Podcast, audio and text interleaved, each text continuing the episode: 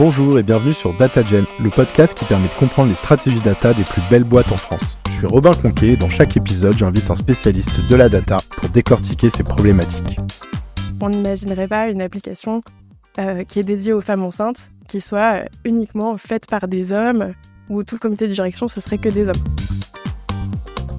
Je pense qu'on n'est plus en 90, on n'a plus envie de travailler dans un boys club où tout le monde se marche dessus ça fait un peu un double fardeau. Il faut à la fois prouver que tu es compétente et à la fois prouver que t'es pas un quota. On lance un nouveau format sur l'inclusion dans la data avec Clara Mendes Sempayo en tant qu'animatrice. En effet, dans ces épisodes, je vais à la rencontre de femmes et d'hommes qui contribuent à plus de parité et d'inclusion dans la data. Bonjour à toutes et à tous. Aujourd'hui, nous recevons Christelle sur le podcast qui va nous présenter sa vision de l'inclusion à travers de plusieurs petites anecdotes euh, Christelle, si tu le souhaites, je te laisse euh, te, présenter. Oui, alors salut Clara. Donc euh, moi c'est Christelle. Je suis déjà intervenue sur le podcast il y a à peu près un an. Moi, ma situation elle a un peu changé donc depuis un an. Donc j'ai, je suis partie sur une nouvelle aventure après Lydia. Maintenant, je travaille chez May. Donc c'est une solution d'avantage salarié. quand je dis ça, bon, c'est pas trop ce que c'est, mais en fait ça touche tout le monde. Ça va du titre restaurant au chèque culture, au chèque vacances. On en a beaucoup parlé entre nous, mais pourquoi, selon toi, l'inclusion, c'est un véritable enjeu actuel? Et puis, est-ce que tu as quelques chiffres ou quelques sources clés que tu peux nous, partager sur le, sur le sujet? Donc déjà, est-ce que c'est un problème? Est-ce qu'il y a vraiment un manque d'inclusion, notamment féminine? Parce que c'est un peu le sujet que je connais dans le milieu de la tech et dans les métiers techniques en particulier.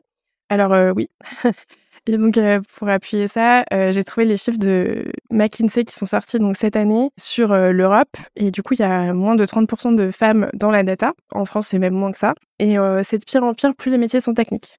Ce qui fait que pour des métiers type ML Engineer, on arrive à moins de 12% de femmes. Donc, c'est vraiment très peu. Et on peut se dire, OK, bah, c'est peu, mais est-ce que c'est vraiment un problème? Il y a des métiers qui sont très, très féminins, l'éducation qui est majoritairement féminine, la santé. Et pourtant, ça pose pas de problème. Moi, j'y vois deux problèmes. Le premier, c'est que la tech et les startups représentent une grosse partie de, de l'innovation qui arrive. Et est-ce qu'on a vraiment envie que cette innovation et que ce monde de demain soit pensé par un seul groupe de personnes qui ne représentent pas du tout l'intégralité des gens? Moi, pas trop. et deuxièmement, les métiers techniques, notamment, donc les métiers de la tech, mais notamment les métiers très techniques, vont être de plus en plus en tension. Ils le sont déjà. Et ils sont amenés à l'être de plus en plus. Il y a énormément d'études là-dessus. En tension, ça veut dire bah, que c'est facile de trouver du travail et donc ça apporte une certaine stabilité financière. Et deuxièmement, c'est des métiers qui vont être rémunérateurs.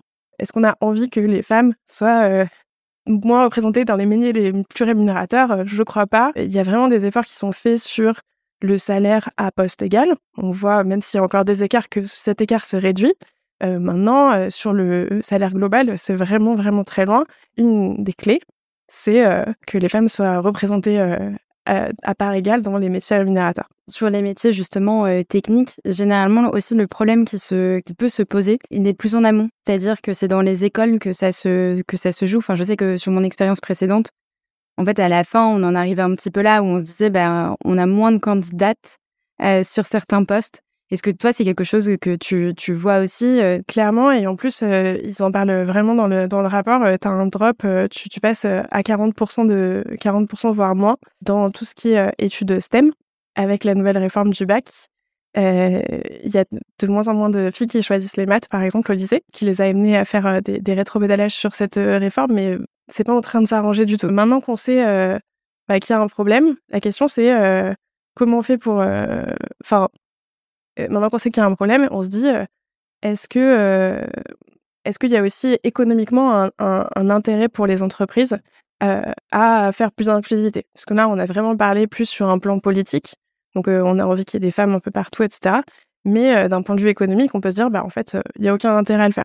Je t'ai envoyé un article l'autre jour qui m'a fait beaucoup rire, que j'ai lu donc, dans le Wall Street Journal, où le journaliste dit sur la faillite de, la Silicon Valley Bank. Vraiment, la phrase, c'est quasiment ça. Je vous laisse aller voir l'article, mais c'est Je ne dis pas que 12 hommes blancs n'auraient pas, ne seraient pas arrivés à cette, ce désordre ou ce bordel, mais peut-être que leur recherche d'inclusion et de diversité les a détournés de leur but premier qui est bah, le, profit.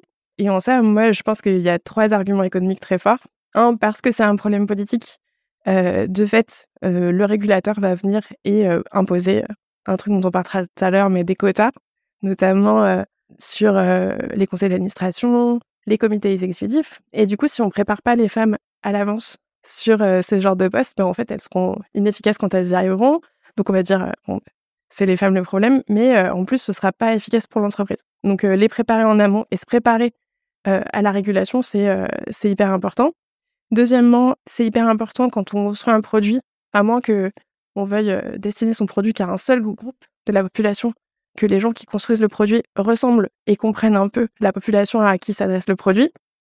Enfin, je prends un exemple un peu bête, mais on n'imaginerait pas une application qui est dédiée aux femmes enceintes, qui soit uniquement faite par des hommes, où tout le comité de direction, ce serait que des hommes.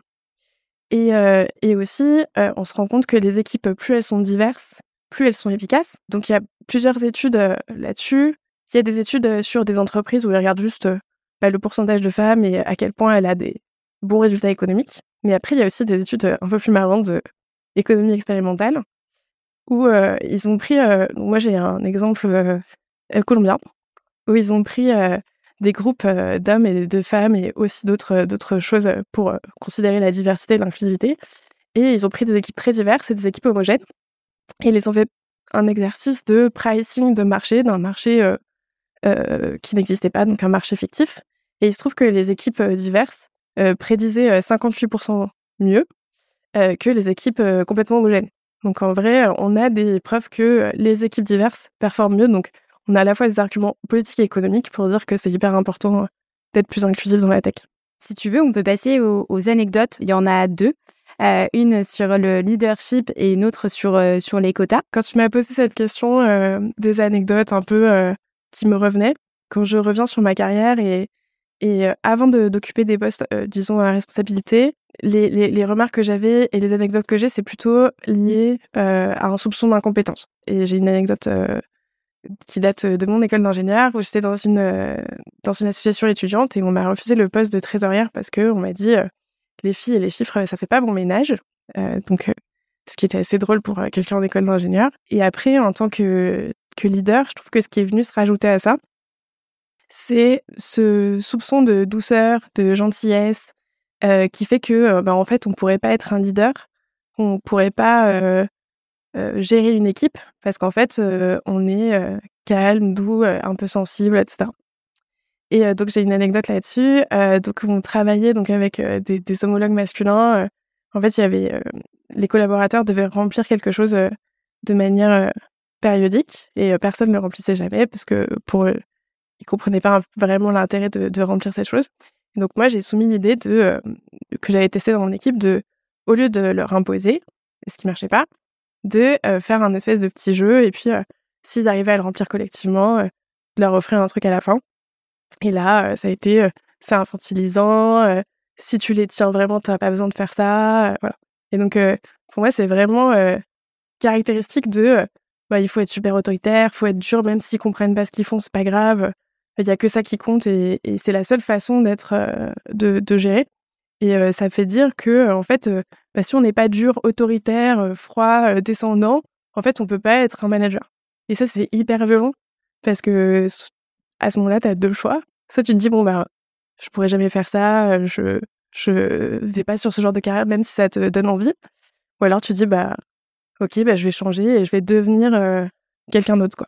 Et justement, là-dessus, comment bah, en fait, comment toi tu as fait dans, cette situation-là? Et puis, est-ce que dans le fond, tu penses vraiment qu'il existe une différence de type de management entre les femmes et entre les hommes? Moi, ça me dérange vraiment euh, le côté. Euh, bah, si t'es une femme, euh, c'est comme ça que tu vas manager. Si t'es un homme, c'est comme ça que tu vas manager. Mais au-delà des clichés, classiquement, on va attacher certains types de qualités et stéréotyper certains types de qualités plutôt à des femmes et d'autres plutôt à des hommes. Notamment, pour les hommes, ça va être plutôt, euh, même si moi je, je pense pas que du tout que ce soit vrai, mais c'est un stéréotype.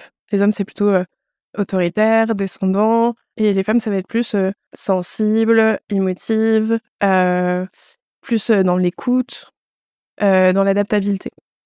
Et donc, moi, je vais séparer un peu ces deux parties-là.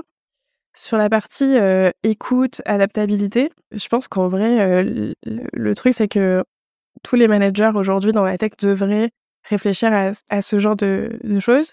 et notamment parce que être plus à l'écoute, être plus adaptable, c'est aussi s'ouvrir à un public plus divers. Donc en fait, c'est un peu un cercle vertueux de l'inclusivité. De fait, si tu es plus souple sur les horaires, bah, tu peux avoir des parents, tu peux avoir des gens plus âgés, tu peux avoir des gens plus jeunes qui ont des activités à côté. Et puis, il y a vraiment une guerre des talents. même s'il y a eu pas mal de layoffs ces derniers temps, quand tu regardes le solde, en fait, c'est des métiers qui sont toujours en, en tension. Tu as toujours des problèmes de recrutement. Et donc, tu as envie de soit de recruter les meilleurs talents, soit de les garder. Et c'est quand même un avantage comparatif que d'offrir une certaine écoute, une certaine flexibilité. Et enfin, euh, je pense que du coup, c'est des, qualités que tout le monde devrait développer. Et euh, moi, je pense qu'on n'est plus en 90, on n'a plus envie de travailler dans un boys club où tout le monde se marche dessus. Ça me fait pas rêver. On est des êtres humains, on a tous des émotions. Euh, la colère, les accès d'autorité et tout, c'est aussi une émotion. Alors, c'est pas une émotion féminine, c'est pas des pleurs, mais c'est aussi une émotion et la personne dit rien. Maintenant, euh, les pleurs, euh, je sais que c'est difficile à gérer pour plein de gens, euh, pour plein de managers, mais ça veut pas dire que on s'effondre. Il y a plein de gens qui pleurent naturellement et en plus, c'est quelque chose qui est très difficile à, à, réguler quand on a l'alarme facile. Donc, ça veut pas dire que la personne s'effondre si elle se met à pleurer, ça veut juste dire que c'est sa façon de, de, gérer ses émotions. Et ça veut pas dire qu'elle est faible, et qu'elle n'est pas capable de s'en sortir sur plein d'autres sujets parce que un moment, il est 20h, elle est fatiguée, elle se met à pleurer quoi. Et, et du coup, le fait d'avoir des managers plus divers, plus adaptables, plus à l'écoute, en fait, c'est aussi une façon de gérer le fait que c'est des humains et que c'est pas tous des robots. Et, donc, c'est aussi une façon de plus de diversité, plus d'inclusivité. Complètement. Et ouais, j'ai une façon aussi de nommer les, fameux pleurs euh, dont, dont, on parle euh, là. Moi, j'appelle ça des pleurs de décharge, un peu comme, euh, enfin, je sais qu'on les appelle comme ça pour les bébés, quand ils ont beaucoup de stress, etc. Et je trouve que parfois, on a l'impression qu'effectivement, tout le monde s'effondre, etc. Alors que non, c'est juste une façon de se libérer de la pression et ensuite on repart et on repart beaucoup plus facilement. Donc, c'est assez marrant de voir le regard que peuvent avoir les autres sur, sur ça. Et carrément, et en plus, c'est fou à quel point ça peut porter préjudice à des gens d'avoir l'alarme facile, alors que tu te prives potentiellement de quelqu'un qui est très bien, mais juste euh, il a cette caractéristique, quoi. Je trouve ça super, euh, super dommage. Pour revenir du coup un peu sur euh, justement l'anecdote que, tu, que tu évoques, toi, quels ont été finalement les grands mécanismes que tu as mis en place pour montrer et puis pour prouver qu'en fait on pouvait être une femme et être manager D'abord, je pense que le premier truc, c'est de se convaincre soi-même. C'est peut-être le plus difficile, parce que si t'es pas convaincu que tu, en tant que femme et avec finalement pas pas forcément qu'en tant que femme, t'es capable d'être manager, bah c'est dur de d'en convaincre les autres. donc moi, c'est, je pense que c'est important de quand on a des opportunités d'y aller. Alors tu peux échouer, mais si tu réussis, ça te donne des preuves et une façon de te réassurer toi-même que bah t'en es capable, que ta méthode, ta personnalité, ça embarque des gens. Alors ça embarquera jamais tout le monde. Enfin c'est pas le but. Il y a plein d'entreprises. Donc les gens ils sont aussi là pour choisir un peu. Enfin c'est pour ça qu'il y a des entretiens de fit. Le but c'est de trouver un management et une équipe dans laquelle tu te sentiras à l'aise et tu penses que tu pourras progresser et avancer avec le management qui te convient. Mais ouais, se lancer, parfois, si t'es pas sûr de toi, bah, faire un peu semblant que t'es sûr de toi. Et puis après, de manière, je dirais, dépassionnée et un peu rationnel, bah, regarder ce qui a marché, ce qui n'a pas bien marché. Et si la majorité des trucs ont marché, ben, ça veut dire que en fait, tu en étais capable et tu pouvais le faire. Et du coup, tu peux convaincre les autres aussi que, que tu peux le faire. Et puis, je pense que avant tout, c'est être soi-même. Quand tu essaies de devenir quelqu'un d'autre, quand tu essaies de, de, changer un peu ta personnalité, ça se voit très vite. Du coup, tu pas la même relation de confiance et puis tu pas la même assurance. Alors que quand tu es toi-même, bah, tu sais ce que tu es. Et, l'assurance, je crois que c'est vraiment une des clés euh, du leadership. L'assurance, ça veut pas dire euh, écraser les autres, ça veut pas dire penser qu'on est meilleur que tout le monde, pas du tout. Ça veut dire euh, connaître ses forces, ses faiblesses, et puis avoir un projet, avoir un plan et embarquer des gens avec toi. Dans une équipe, je, je crois pas trop au management de la peur. Je suis pas sûre. Je pense que c'est important d'embarquer les gens dans une aventure commune. Donc, avoir de l'assurance, c'est aussi une façon de mettre un cap, donner aux gens qui travaillent avec toi envie de te suivre, plus que les obliger à te suivre parce que tu es là et parce que tu es manager. Est-ce que justement, parmi les conseils que tu pourrais donner à des femmes dans le même cas, qui sont en passe ou qui sont déjà managers, tu donnerais ce conseil lié à l'assurance et plutôt à la réassurance de se dire bah en fait on va tester quelque chose puis on va voir si ça fonctionne et si ça fonctionne bah, on se rassure un petit peu soi-même sur ses compétences entre guillemets quoi. Oui non clairement je pense que c'est le conseil c'est vraiment euh, y aller prendre les opportunités quand tu en as parfois un peu les déclencher et euh, pas euh, dès le premier échec se dire bah en fait c'est parce que j'étais pas au niveau quoi. Je pense que c'est important de de rencontrer d'autres femmes, de participer à des communautés moi, j'ai participé à Women in Data Science, du coup, il y a pas longtemps, et c'était super agréable de voir que c'était très paritaire dans la dans l'assemblée. Ça, j'ai trouvé ça vraiment étonnant. mais se rassembler, écouter des gens qui parlent, aller parler aussi, parce que c'est important. Je sais que il y a y a beaucoup de de, de personnes dans des groupes de population un peu sous-représentées qui qui cherchent des speakers, soit des femmes, soit d'autres d'autres types de pour d'autres types d'inclusivité. Et c'est important d'aller parler, c'est important de se montrer, c'est important de de se constituer un groupe. Enfin, ça rassure et ça et ça aide à avancer. À l'inverse, est-ce que tu aurais des conseils justement pour les pour nos éditeurs plutôt qui souhaiteraient prendre un peu de recul et puis potentiellement avoir un, un, impact justement sur sur ce sujet? Ouais, alors je pense que pour, pour les auditeurs, notamment pour ceux qui sont dans des postes de management, je pense que le premier sujet, c'est de se poser des questions, donc que ce soit pour nos auditeurs ou nos auditrices, parce qu'en fait, on peut complètement faire partie d'un groupe particulier et avoir des préjugés. Enfin, je pense que j'en ai, j'en ai plein et le premier étape, c'est quand même d'essayer de les objectiver et de les combattre. Et rien que se poser la question, c'est déjà pas mal. Euh, pareil, je pense que participer à ces événements, c'est hyper important. Maintenant, je pense que pour, euh, pour les hommes qui euh, sont mal à l'aise face aux émotions fortes, ça, c'est hyper important de, tu vois, tout ce qu'on a dit sur comprendre que c'est pas grave, que c'est pas la fin du monde, pas paniquer quand quelqu'un se met à pleurer, que c'est pas, pas la fin du monde, que c'est comme une crise de colère, on la gère, on, on sait gérer. Et ouais, ça, je pense que c'est les, les conseils que je donnerais. Pour ouvrir de manière un petit peu plus générale et là peut-être plus justement aux, euh, entreprises aussi, euh, est-ce que tu aurais des, bonnes pratiques?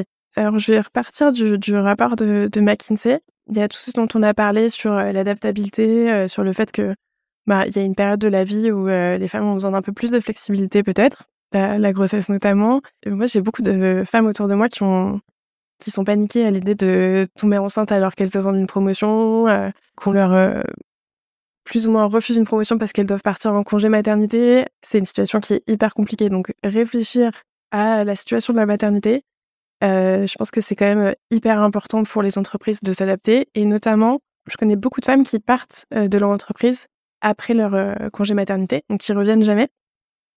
Et je pense que c'est important d'avoir un vrai accompagnement pour l'avant et pour l'après le congé maternité pour s'assurer qu'elles reviennent. Dans le rapport, ce dont il parlait aussi qui était assez intéressant, c'est donc c'est ce qu'on a dit tout à l'heure. En fait, il y a très peu de femmes dans les, dans les STEM, donc dans les études techniques et mathématiques.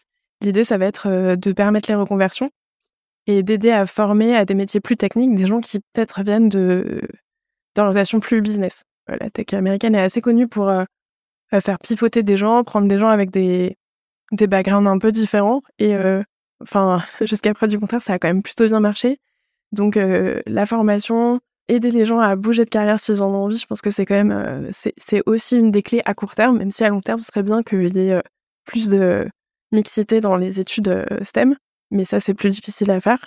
Père Claire, bah merci beaucoup sur sur ce sujet. On en a fini. J'espère qu'en tout cas ça va pouvoir aider que ce soit les auditrices, les auditeurs, voire un peu les, les entreprises. et si tu veux bien, on peut passer sur le deuxième sujet, donc le fameux sujet des quotas. Euh, un grand sujet qui a fait pas mal euh, de, débats. Euh, Est-ce que toi, tu pourrais donc nous partager un petit peu ton, enfin, ton anecdote? En fait, ça revient à ce que je disais au début sur le soupçon d'incompétence. En fait, c'est super les quotas. Parce qu'il n'y a pas de moyen plus efficace que la coercition pour faire ce genre de truc. C'est un des moyens, je pense, les plus rapides. Maintenant, ça a des effets pervers et notamment, ça renforce le sentiment d'incompétence et la suspicion d'incompétence des femmes qui se retrouvent à certains postes. Moi, j'ai des anecdotes qui m'ont touchée et puis aussi surtout des anecdotes qui ont touché mes amis.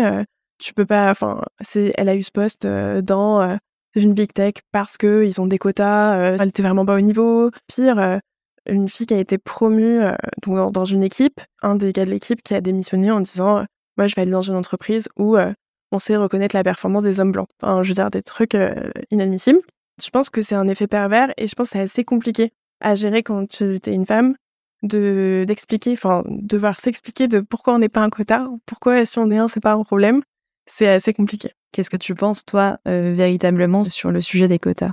Moi je pense qu'elle favorise l'inclusion numérique euh, maintenant, euh, ça fait un peu un double fardeau parce que euh, faut à la fois prouver que tu es compétente et à la fois prouver que t'es pas un quota et faire ton travail, etc. Et ben justement, toi, comment tu as fait pour, pour pouvoir y répondre? Alors moi, je dis pas que ma solution, elle est, elle est bonne pour tout le monde, elle est bonne pour moi. Moi, j'aime pas du tout le conflit. je suis assez mal à l'aise en débat, donc je vais pouvoir rentrer dans des grandes diatribes sur...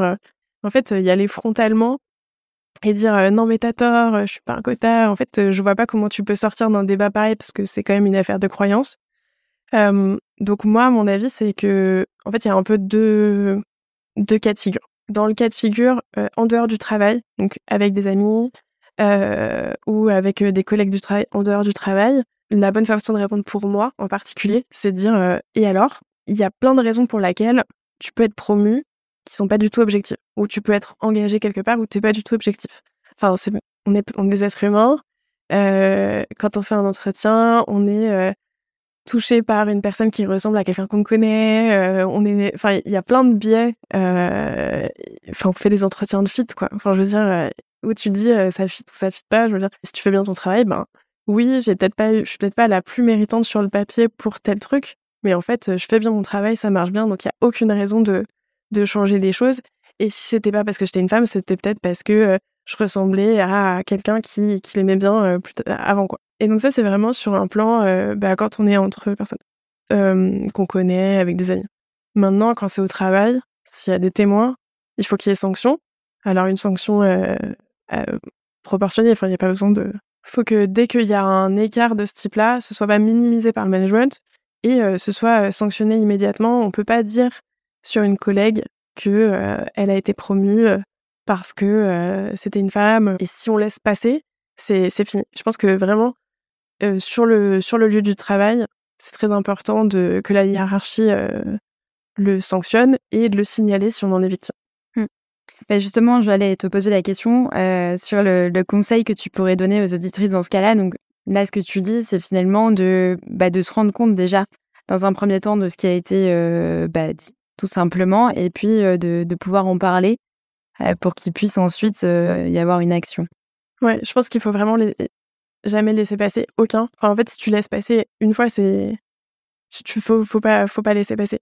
Et j'écoutais un podcast du Monde l'autre jour sur Cécile Duflot, donc l'ancienne ministre qui avait été sifflée dans l'Assemblée parce qu'elle portait une robe.